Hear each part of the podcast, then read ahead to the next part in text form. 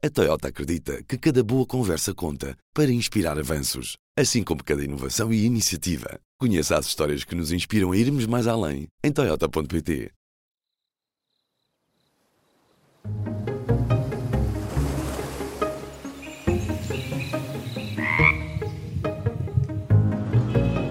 Este é o Azul.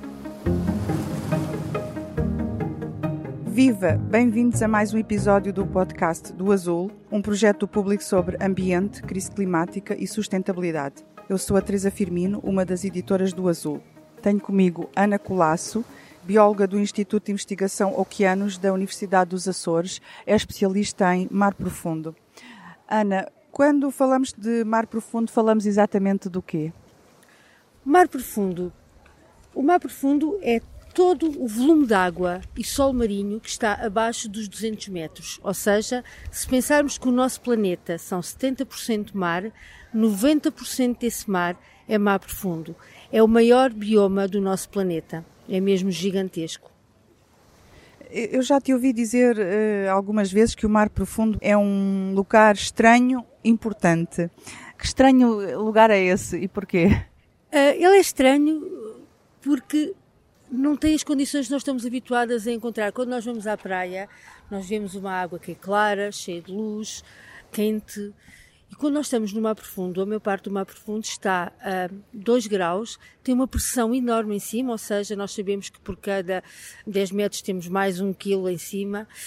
E, portanto, vamos ter organismos que têm toneladas em cima deles, é frio, sem luz, e vai depender da matéria orgânica que cai da superfície. Portanto, tudo o que acontece à superfície chega ao mar profundo. Portanto, essas condições fazem dele um sítio extremo, estranho. Depois, as criaturas que lá vivem, as espécies que lá vivem, estão adaptadas a esse ambiente extremo.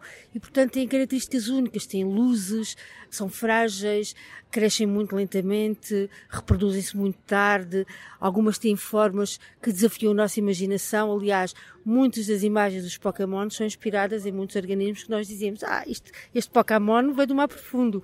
E pronto, e, portanto, é realmente criaturas, espécies fantásticas e únicas. Nós dizemos, quer dizer, dirá um biólogo de mar profundo. Ah, se vocês vissem, diriam também. Uh, o mar ou mar profundo, tu nos explicarás, tem um papel fundamental a, a regular o clima, porque absorve o excesso de calor uh, e de carbono na atmosfera. É o mar em geral ou principalmente o mar profundo que tem este papel? Volto a dizer, se 90% do mar é mar profundo, obviamente que em grande parte do mar profundo terá este papel. Quando nós estamos a falar em absorver o excesso de calor, o calor vai afundar-se, não é? São as águas frias que vêm do mar profundo, vai permitir que haja uma mistura da água quente com a água fria. O dióxido de carbono vai uh, dissolvendo-se na, na coluna d'água, mas depois vai sendo utilizado pelas algas e vai afundando, ou seja, o grande depósito de carbono é realmente o mar profundo. Uh, e, e, isso ele tem um papel importantíssimo. Acontece, obviamente, que é como tudo, não é isto, o mar fundo não é eterno, não pode absorver todo o calor nem todo o dióxido de carbono. E nós já começamos a sentir, mesmo no mar profundo, um aumento da temperatura, uma diminuição do pH, uh, há zonas que já têm menos oxigênio, não é? Porque quanto maior a temperatura, menos oxigênio, que é uma relação inversa entre o oxigênio dissolvido e a temperatura das águas. As águas frias são muito oxigenadas, ricas em nutrientes e as águas quentes têm muito menos oxigênio. É um problema que já afeta o mar profundo. Sabendo que as espécies que lá vivem têm as características de crescimento muito lento, portanto, devido ao frio e à pressão, têm um metabolismo muito mais baixo. É quase como se vivessem em permanente hibernação. E, portanto, elas são mais vulneráveis a estas mudanças, porque realmente vivem num meio extremamente estável. Temos que ter realmente atenção e temos que tentar criar ao máximo, proteger ao máximo, porque são eles que vão nos ajudar a conseguirmos ainda sobreviver com as alterações que aí vêm e que já estão a acontecer. Podias dar-nos alguns exemplos dessas criaturas uh, estranhas uh, e diferentes do que temos à superfície do mar e até à superfície terrestre mesmo. Algumas das imagens que eu também já te vi mostrar são, têm uma beleza in, incrível. Sim, eh, toda a gente acha que, por exemplo, recifes de corais e jardins de corais só existem nos recifes tropicais. Nós temos no mar profundo recifes de corais lindíssimos, com laranjas, vermelhos, amarelos, um, grandes agregações de esponjas azuis, com formas de ninhos de andorinhas, outras com formas de alfaces gigantescas. Na coluna d'água, que é importantíssimo, temos vários organismos que migram, temos peixes que produzem a sua própria luz e que depois parecem ser gigantes, quando afinal não são gigantes, é apenas as luzes que os aumentam. Temos organismos gelatinosos que fazem lembrar medusas, que a gente às vezes vê no mar, mas que estão cheios de silos e cada um desses silos tem luzes e portanto parece que estamos a ver lanternas a iluminarem-se para cima e para baixo. Realmente há assim, há cor, há vida, há uh, disfarces. Os peixes do mar profundo disfarçam-se, não é? Os organismos querem ser uma coisa e depois são outra. Parecem ser uma coisa e, são, e afinal são mais pequenos ou afinal são maiores e as interações entre eles são importantíssimas. Nós encontramos, por exemplo, aquelas espécies carismáticas que vivem à superfície, as jamantas, os cachalotes, algumas aves, elas mergulham e vão até 500, 600, 700, 1000 metros, 1500 metros de profundidade, ou seja, existe uma grande ligação entre todas essas espécies e, e, e, o mar profundo, quando nós vemos aquelas zonas onde dizemos que são extremamente ricas em aves marinhas, se não houvesse os montes marinhos, este fundo do mar, a criar esta a produtividade, este, a ter estes organismos que sobem e descem, se calhar eles não estariam lá. E, portanto, o Mar Profundo, apesar de ser desconhecido, é realmente o maior e um dos maiores grandes depósitos da biodiversidade que existe e uh, está ligado a todo o lado. Se pensarmos, por exemplo, que o termostato do planeta é a corrente termoalina, ela não é mais do que a água fria do Polo Norte que desce, que circula pelo mar profundo e mantém-se fria e que vai circular e depois volta à superfície e vai arrefecer novamente aos polos. Se o mar profundo estiver mais quente, isto já não vai acontecer, a água fria já não vai conseguir afundar-se. E vamos perder este termostato que é o que permite também regular o clima. Portanto, nós temos realmente que pensar e que mudar, proteger para continuarmos a ter este mar pristino a ajudar-nos a mitigar estas alterações, mas ao mesmo tempo também temos que mudar os nossos comportamentos, não é? Acho que todos estes tratados, todos estes acordos que têm sido feitos ao longo destes anos têm realmente que ser efetivamente implementados e mesmo que ainda não estejam a começar a implementar pouco a pouco, mesmo que sejam pequenas coisas, porque como se diz, grão a grão enche a galinha ao papo, gota a gota se enche o oceano e gota a gota podemos ajudar a proteger este mar e o mar profundo e, a, e ajudar o planeta a manter-se para as futuras gerações. Eu penso muito nos meus filhos, que quero que eles continuem a ter a conseguir viver neste planeta uh, sem estas catástrofes, estes desastres naturais e, portanto, é agora que temos que agir e, e ainda, ainda, vamos a tempo, temos que ser positivos. E dirias que ah, as alterações climáticas são a, a, maior, a maior ameaça que pende sobre os oceanos e daí que decorrem outras, como a crise da biodiversidade ou até da poluição, mas a, a crise climática é também uma crise de poluição, neste caso de carbono em excesso na, na atmosfera. Eu acho que é, é das maiores porque é transversal a todo o lado, não é? Enquanto, por exemplo, a sobrepesca basta uma questão de legislação uma questão de fiscalização, nós podemos tentar acabar com a sobrepesca. A poluição é uma questão de o homem pode agir uh, uh, no imediato. Uh, Fala-se muito também da mineração do mar profundo. Vários países aqui na, na Convenção dos Oceanos das Nações Unidas apoiaram a moratória para não se começar já a minerar no mar profundo, ou mesmo para banir a mineração do mar profundo. Portanto, há já uma consciencialização de que se pode agir. Agora, o clima paira sobre todos nós e está em todo o lado. Não é tão localizado ou não. Portanto, sim, é uma das grandes ameaças porque envolve, envolve tudo. E os oceanos são realmente o nosso sistema de suporte de vida, não é o nosso sistema de suporte do planeta e temos mesmo que agir. Uh, mencionaste a, mineração no mar profundo e a, a, moratória, o pedido de uma moratória que tem vindo a acontecer por várias organizações não governamentais no último ano e tal. Penso que isso tem sido mais evidente e mais forte. Uh, qual é a tua posição em relação a essa moratória? Eu acho que é importante nós conhecermos antes de agirmos. E nós, os cientistas, temos vindo a alertar que não conhecemos ainda o suficiente para podermos fazer regulamentações ou para podermos começar a agir. E, portanto, acho que uma moratória é sempre bem-vinda porque nos permite descobrir mais e perceber realmente o que é que vai acontecer, porque uma das grandes, acho que o grande objetivo de todos nós quando tentamos fazer alguma ação no fundo do mar é termos a certeza que não vai causar mal, que não vai destruir, que não vai causar, como se diz em inglês, serious harm, um mal severo, não vai uh, afetar severamente os ecossistemas.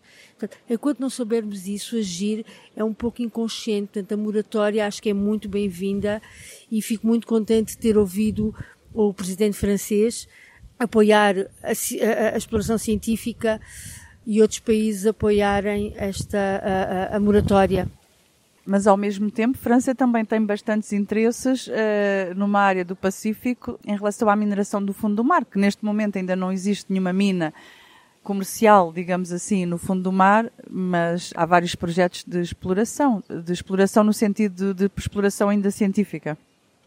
Sim, vários países, sim, França, Rússia, Alemanha e por aí fora. E eu, apesar de a França ter, mais uma razão para ter ficado super contente com as declarações do presidente de França, porque realmente alguém que investe ou que procura ter esta concessão para tirar rendimentos no futuro, se diz que não, é importante conhecermos e vamos apoiar, eu não sei quais foram as palavras dele agora ao certo, não me estou aqui a lembrar, mas acho que foram extremamente importantes para que outros países o, o apoiem. Eh, quando falamos em minas no fundo do mar, falamos neste caso em minas que se situam uh, no fundo do mar em, nas águ em águas internacionais, ou seja, para lá de, da jurisdição uh, dos países.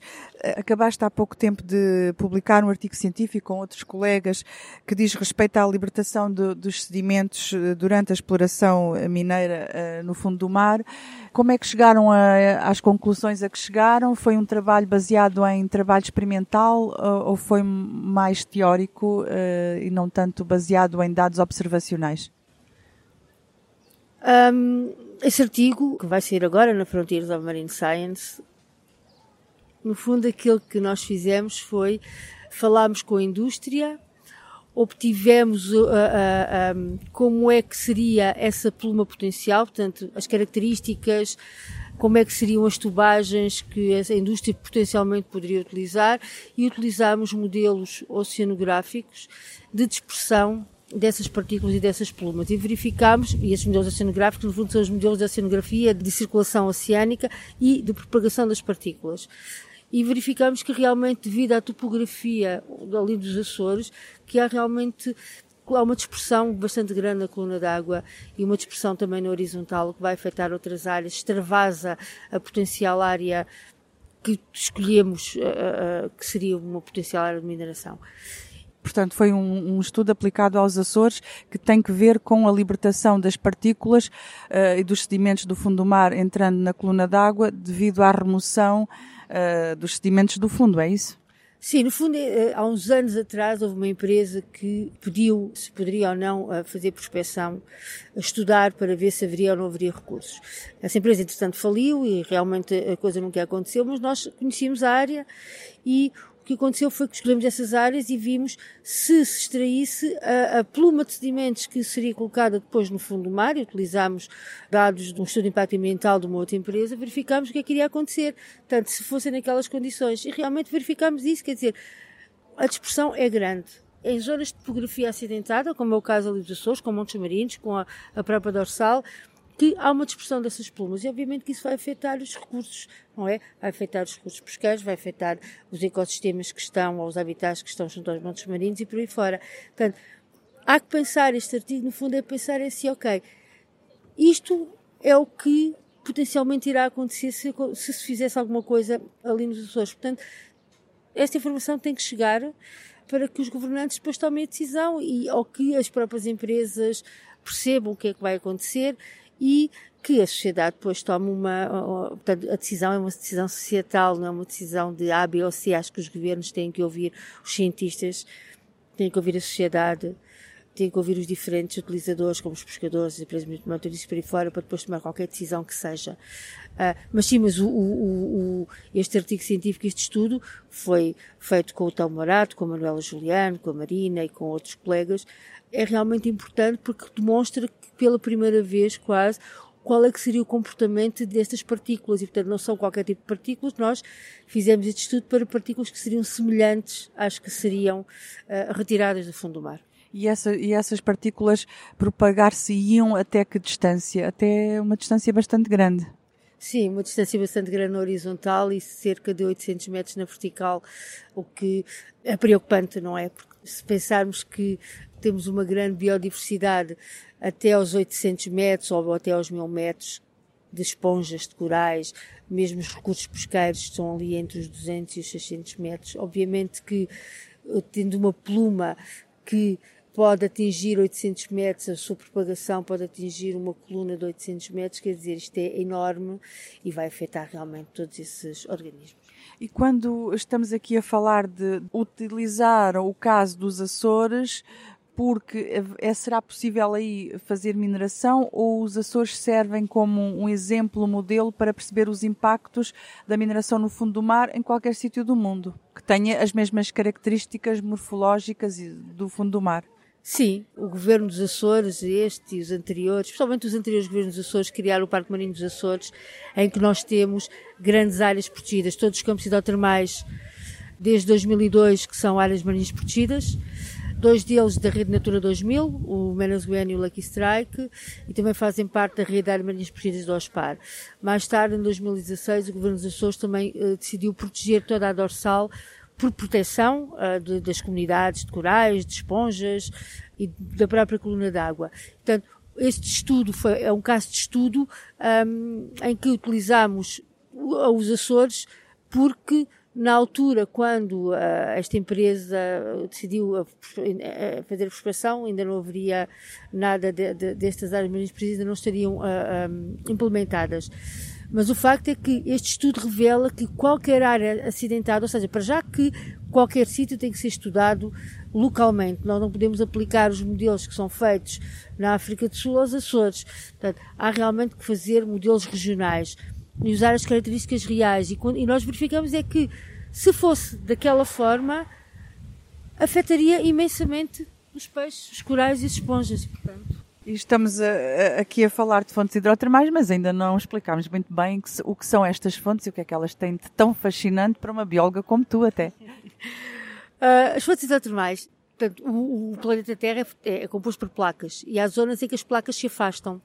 Conforme as placas se afastam, elas vão fissurando e a água fria do mar entra e aproxima-se do magma. Portanto, essa água fria torna-se quente e vai lixiviar todos os metais e vai, vão haver reações químicas, portanto, tudo o que está oxidado vai passar a estar reduzido e vai sair no fundo do mar um fluido extremamente quente, 350 graus, rico em cobre, zinco, ferro e gases como sulfureto de hidrogênio, que é tipo o gás dos, dos ovos podres, metano, dióxido de carbono.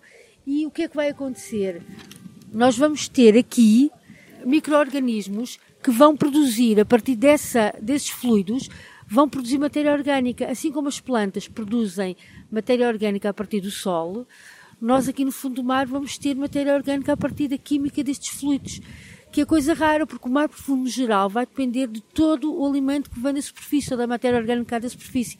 Então nós vamos ter produção de matéria orgânica no fundo do mar, são realmente oásis. E todas as espécies que estão ali à volta, os mexilhões, os camarões, as minhocas, tudo isso, vai depender também desses fluidos, ou seja, eles não podem viver a mais lado nenhum. Sem esse fluido, essas espécies desaparecem. São lindíssimas de ver, aquela energia fantástica do fundo da Terra, de dentro da Terra que vem, maravilhosa, num turbilhão, e que depois há bactérias e micro-organismos que vão quebrar as ligações químicas e produzir matéria orgânica a partir do CO2, tal como fazem as plantas a partir do Sol. Isso realmente é mágica, quer dizer, a natureza é mágica. E isso fala tão, tão especiais. E ao mesmo tempo, hum, temos os metais que vêm do fundo do mar, daí o interesse e a deposição junto à parte mais superficial do fundo do mar, daí o interesse na mineração. Por outro lado, a questão da biologia que é diferente nesses sítios e é, e é aí que se concentra também a, a, preocupação e o interesse na conservação da natureza, por um lado, e também o interesse em estudar estas fontes onde há formas de vida estranhas comparativamente com outros locais da Terra, é isto? Sim. Um, apesar de, recentemente, no início deste ano, uh, publicámos um artigo a demonstrar a importância e as características vulneráveis destes ecossistemas e, portanto, deveriam ser protegidos. Existem outras áreas que são fontes hidrotermais inativas, que nós desconhecemos muito e que os depósitos, obviamente, que serão mais antigos e muito maiores do que as fontes hidrotermais ativas. Também é uma fonte de preocupação, porque nós desconhecemos o que se passa nas fontes hidrotermais inativas. Está-se a estudar há relativamente pouco tempo, verificamos que muitas delas têm organismos vulneráveis, como os corais e as esponjas, mas também se tem verificado que existem bactérias que utilizam também o CO2 para produzir matéria orgânica. E, portanto, nós estamos aqui a falar de novos organismos, novos metabolismos. Portanto, nós realmente temos que conhecer o que temos lá embaixo antes de qualquer ação. Nos Açores há várias fontes hidrotermais de profundidade, porque é disso também que estamos a falar. Como é que se têm feito os estudos destas fontes? Como é que se recolhe a informação? Como é que tu trabalhas como investigadora para saber mais sobre estas fontes? Pois, realmente elas estão bem profundas. A, a fonte de profundidade mais à superfície está a 500 metros e depois, eh, que é o Luso, que foi descoberto há 4 anos, ao Menas Gwen 800, o Lucky Strike a 1700 e o Rainbow a 2300 metros. Nós temos que lá ir com robôs, uh, robôs habitados ou robôs operados remotamente e observamos, uh, tentamos recolher o mínimo de amostras possíveis, por forma a manter, uh, a termos o melhor impacto possível. Levamos sensores também que tentamos deixar no fundo do mar, por forma a que recorrentemente durante o ano tenhamos informação. E é desta forma que nós estudamos. E depois, obviamente, que estes estudos servem para conhecermos a dinâmica, mas ao mesmo tempo para mostrarmos aos políticos e aos governantes o que lá está. E neste momento, uh, os campos hidrotermais dos Açores são protegidos e, portanto, agora fazemos um bocado a monitorização. Este ano voltámos lá para, com os colegas franceses, que mantemos lá um, um observatório que é liderado pelos colegas franceses, o Observatório de Fundo do Mar, em que durante o ano inteiro recolhemos informação sobre a dinâmica, mas também seguimos a evolução temporal das comunidades, verificamos como é que evoluem, como é que crescem, como é que se reproduzem, como é que estão conectadas com os outros campos hidrotermais, porque é fundamental percebermos isto para podermos proteger melhor e usar melhor. Essa, e essa informação uh, consta de vídeos, de outro tipo de informação? Sim, é, obviamente que a imagem vai nos dar logo imensa informação, o que lá está, mas depois, obviamente, temos que fazer algumas experiências, vamos ter alguns sensores, perceber como é que eles crescem, para perceber como é que os fluidos variam em termos de temperatura, em termos de composição química e como é que no próprio campo hidrotermal variam as condições de oxigênio, temperatura, correntes, etc e precisamos realmente disso porque cada vez mais com esses dados podemos depois alimentar modelos e podemos fazer previsões do que é que vai acontecer. Porque acho que vai ser isto o futuro, é nós conseguirmos adquirir cada vez mais dados e esses dados serem colocados em modelos e os modelos depois preverem o que é que nós vamos encontrar, como é que as coisas vão funcionar, por forma a que toda a gente possa perceber e uh, usar de forma sustentável qualquer ambiente que, que ali esteja. Para além disso, na Universidade dos Açores tens um laboratório de mar profundo. Que tipo de estudos é que aí fazem? A Dipsilab é realmente uma infraestrutura em que nós fazemos estudos, utilizamos organismos de profundidade, como mochileiros hidrotermais, por exemplo, foi a última experiência que eu fiz. A minha colega Marina costuma estudar corais de profundidade e tentamos perceber qual é, por exemplo, o efeito das alterações climáticas uh, ou o efeito da potencial mineração nestes organismos, porque ali em ambiente controlado nós conseguimos depois também utilizá-los para perceber do ponto de vista fisiológico qual é a resposta deles. Há coisas que se podem ver com a imagem, mas há outras coisas que depois teremos que analisar, marcadores de stress, variação do seu índice de condição, taxas respiratórias, taxas metabólicas e é um laboratório muito interessante porque utilizando o menor número de organismos possível nós conseguimos perceber a baixa do oxigênio o que é que vai fazer ou a baixa do pH o que é que vai fazer, toda a acidificação, a anoxia, a temperatura. Isto é fundamental porque só aí é que nós vamos perceber o que é que vai depois também acontecer no fundo do mar. Podem-se estudar as fontes hidrotermais e o fundo do mar utilizando robôs e submersíveis.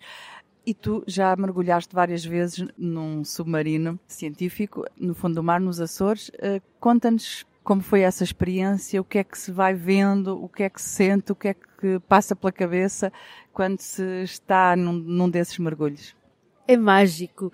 Eu costumo dizer que eu sou uma privilegiada. Eu tenho o privilégio de ter visto o fundo do mar ao vivo e realmente, é, realmente parece que estamos a entrar num, num mundo completamente diferente o submersível entra dentro da água, ainda vemos luz, mas depois de repente tudo é escuro e a gente vê, parece fogo de artifício ou cometas a passarem, não é mais que aqueles organismos todos que produzem luz. E depois quando vamos chegando ao fundo do mar, está cada vez mais escuro e quando se abrem as luzes do parece que estamos noutro planeta, aquela vida toda a esfercer, aquelas cores lindíssimas. E realmente sinto-me às vezes tão pequenina e tão privilegiada. Quero que toda a gente veja, porque toda a gente tem que perceber que é, o mar profundo é um mundo cheio de vida, é importantíssimo de manter e providencia-nos serviços reguladores como a reciclagem de nutrientes, como a criação de habitat, manter a biodiversidade, mete-nos comida na mesa quando nos dá peixe, dá-nos novas moléculas, como por exemplo o caso da enzima com que fazemos PCR, que veio de uma bactéria das fontes hidrotermais é importantíssimo na regulação do clima, na, na, na, desintoxicação de muitas outras coisas que chegam, ou que chegam ao mar, e é por isso que o mar continuamos a poder ir nos banhar ao mar. E é maravilhoso, é maravilhoso. E em que submersíveis é que tu fizeste essas viagens maravilhosas ao fundo do mar? Olha, a primeira vez que eu mergulhei no submersível foi no Alvin, que é o submersível do Hudson dos Estados Unidos. Depois foi no Nautil, o submersível francês. E também já mergulhei, mas não foi nas fontes hidrotermais, mas foi nos campos de esponjas um, e nos arbustos de, de corais, um, com o submersível Lulo, que era da Fundação Rebikov, que estava sediada no Faial. Obviamente, quando não vamos com submersíveis habitados, vamos com, com robôs telecomandados e aí, uh, no Portugal também tem um, que é o Luso, e já fiz algumas missões com eles, mas também com outros alemães e franceses. Uh, é preciso, é tudo, estudar o profundo não é barato. Portanto, há sempre uma necessidade de fazer cooperações internacionais e de tentar otimizar os meios e partilhar os recursos e as infraestruturas. Uma viagem ao fundo do mar com os pés bem assentes em terra seca. Nesta entrevista, conduzida pela editora Teresa Firmino, a investigadora Ana Colasso, bióloga do Instituto de Investigação Oceanos da Universidade dos Açores. E agora, as nossas sugestões para explorar no site do Azul. Se tem curiosidade em saber como é o mergulho de um robô submarino até ao fundo do mar, agora é o momento para descobrir. Até 28 de agosto, qualquer pessoa pode assistir online aos mergulhos do robô Deep Discoverer, com 8 horas de transmissão em direto todos os dias.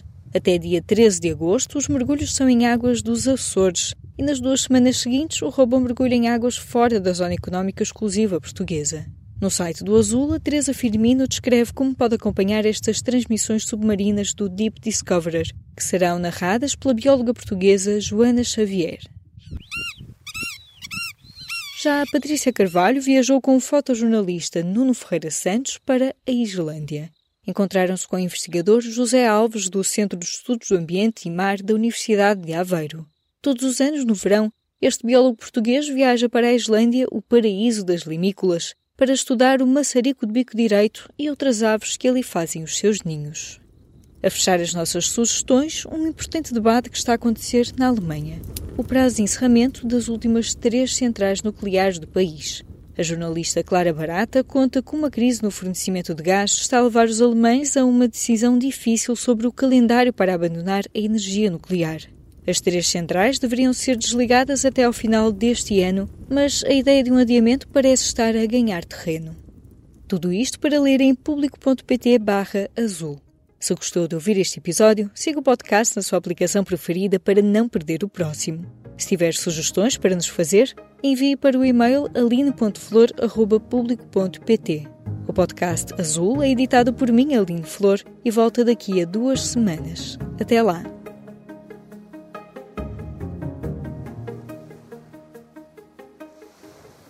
O público fica no ouvido. A Toyota acredita que cada boa conversa conta para inspirar avanços, assim como cada inovação e iniciativa. Conheça as histórias que nos inspiram a irmos mais além em Toyota.pt.